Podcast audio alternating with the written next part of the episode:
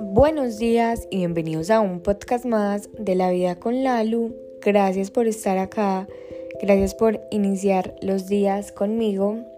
Hoy vamos a hablar sobre un tema que últimamente se escucha mucho, una palabra que se escucha mucho, que es la productividad y que realmente yo siento que muchas veces eh, hemos caído como en ese juego o en ese rol de que la productividad es como entre menos tiempo libre tengas, eh, si tienes tiempo libre es porque algo está, no está pasando eh, en tu vida interesante, eh, es porque, mm, no sé, no estás produciendo y un montón de cosas que tal vez tengamos todos en nuestra cabeza con respecto a lo que pensemos de la productividad.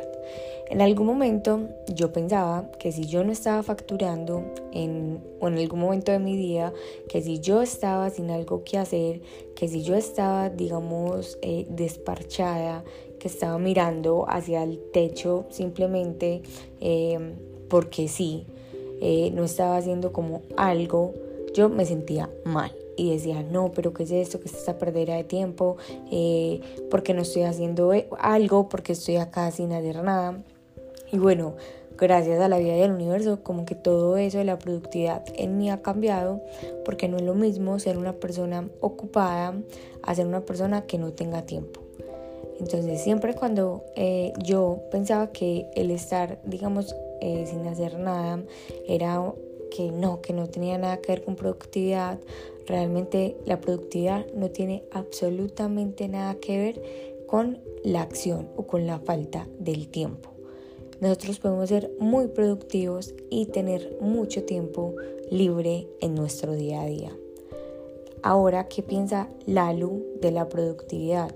La productividad no es solamente estar facturando, la productividad no es solamente tener toda la agenda copada. La productividad es también sacar un tiempo para ti, para respirar, para dejar a un lado los pendientes y darte cuenta que no solamente en la acción, en el acelere, en el agite del día a día somos productivos. Que cuando tal vez apagamos las notificaciones o ni siquiera hay que apagarlas cuando estamos en el celular, tal vez revisando Instagram o la red social que más le gusten, eso también es productivo.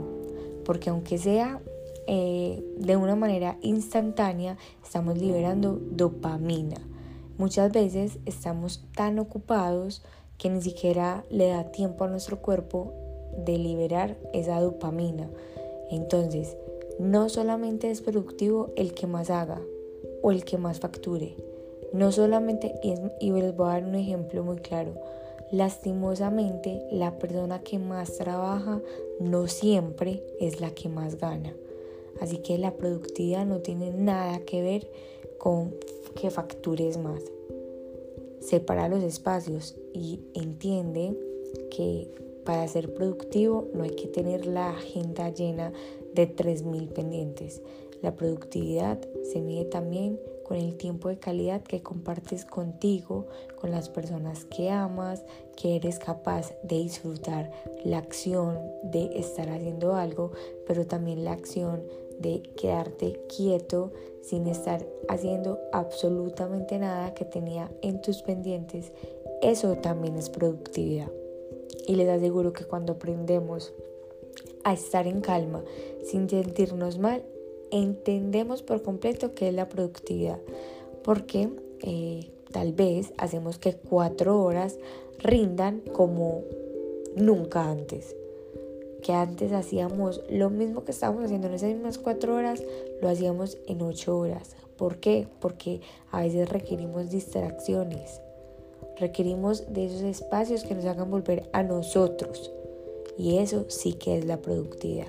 Los amo, las amo, gracias por estar acá y nos vemos en el próximo episodio de La Vida con Lalo.